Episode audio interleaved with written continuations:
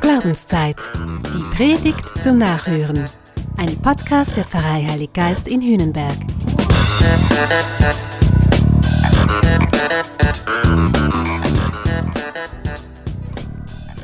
Ist Glaube eigentlich alltagsrelevant?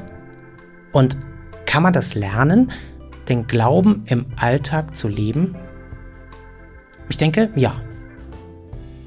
Natürlich ist Glaube zuerst einmal ein Geschenk.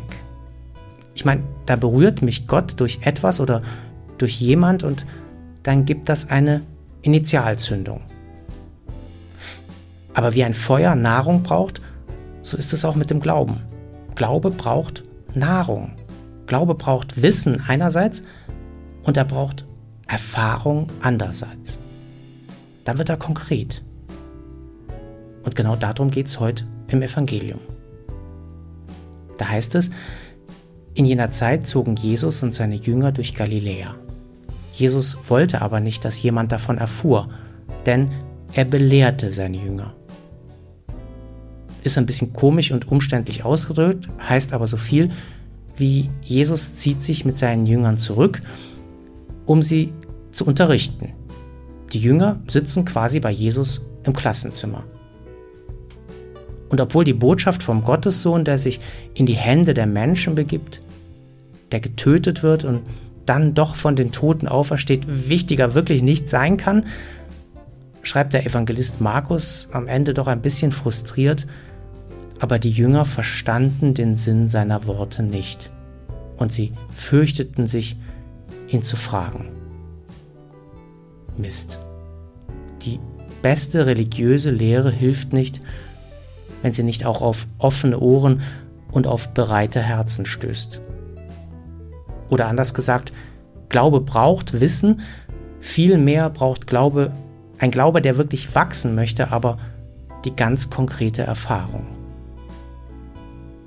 Das erkennt dann auch Jesus und er ändert quasi seine Lehrstrategie. Das heißt dann, und er stellte ein Kind in ihre Mitte und nahm es in seine Arme. Jetzt wird's anschaulicher. Mit einem Kind ist das nämlich so eine Sache gewesen.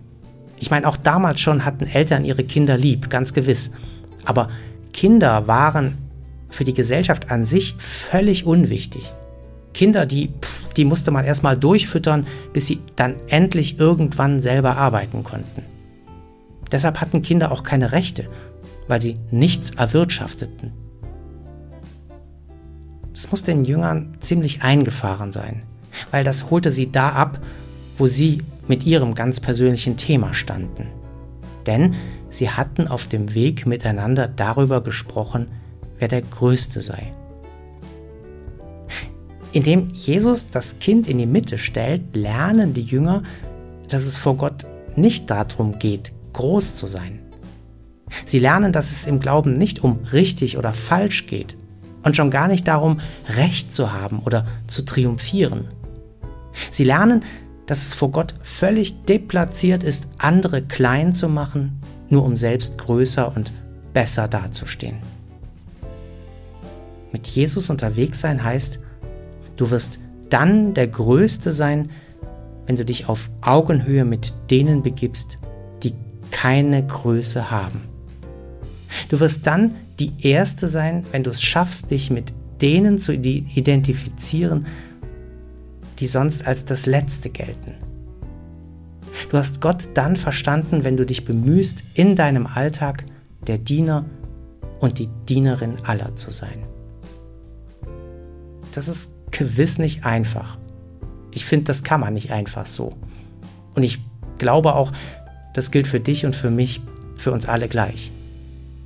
Aber ich finde, jede und jeder von uns kann beschließen, es zu versuchen. Und es immer wieder und immer mehr zu versuchen.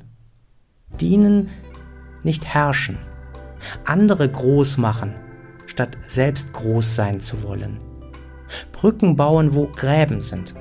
Verbinden, wo Verwundungen vorliegen. Zusammenfügen, wo Menschen entzweit sind. Wer das versucht, der macht das Evangelium konkret.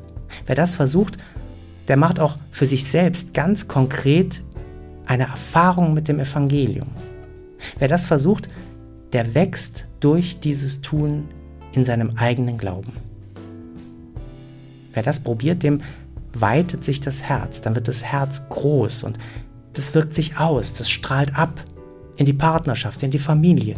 Das wirkt sich auch aus am Arbeitsplatz und im Quartier. Und das beeinflusst auf eine gute Art und Weise die Atmosphäre im Dorf und in der Gemeinde.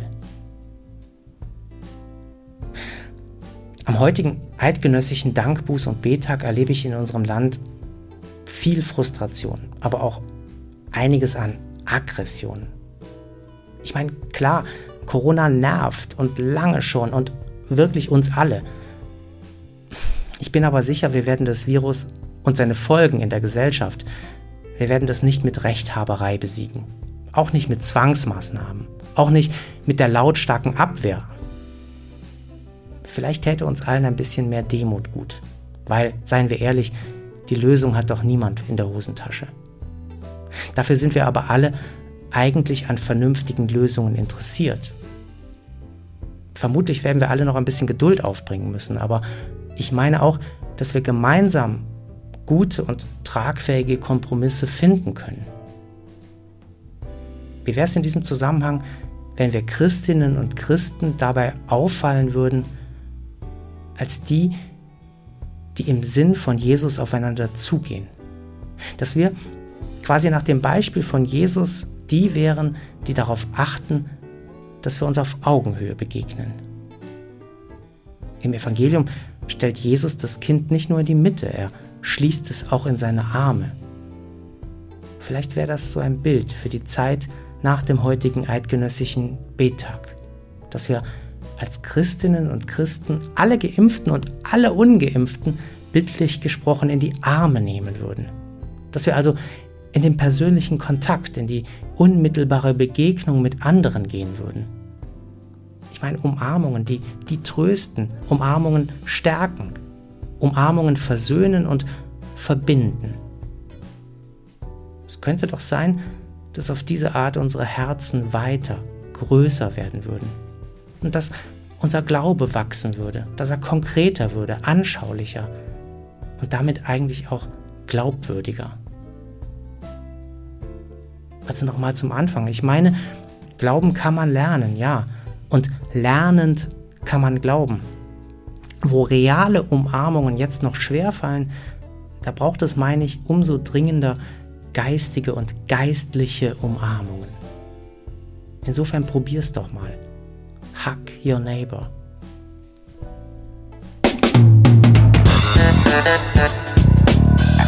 Das war Glaubenszeit. Die Predigt zum Nachhören. Ein Podcast der Pfarrei Heilig Geist in Hühnenberg. Gesprochen von Christian Kelter. Idee und Konzeption Biesberg Media Group. Wir machen Medien.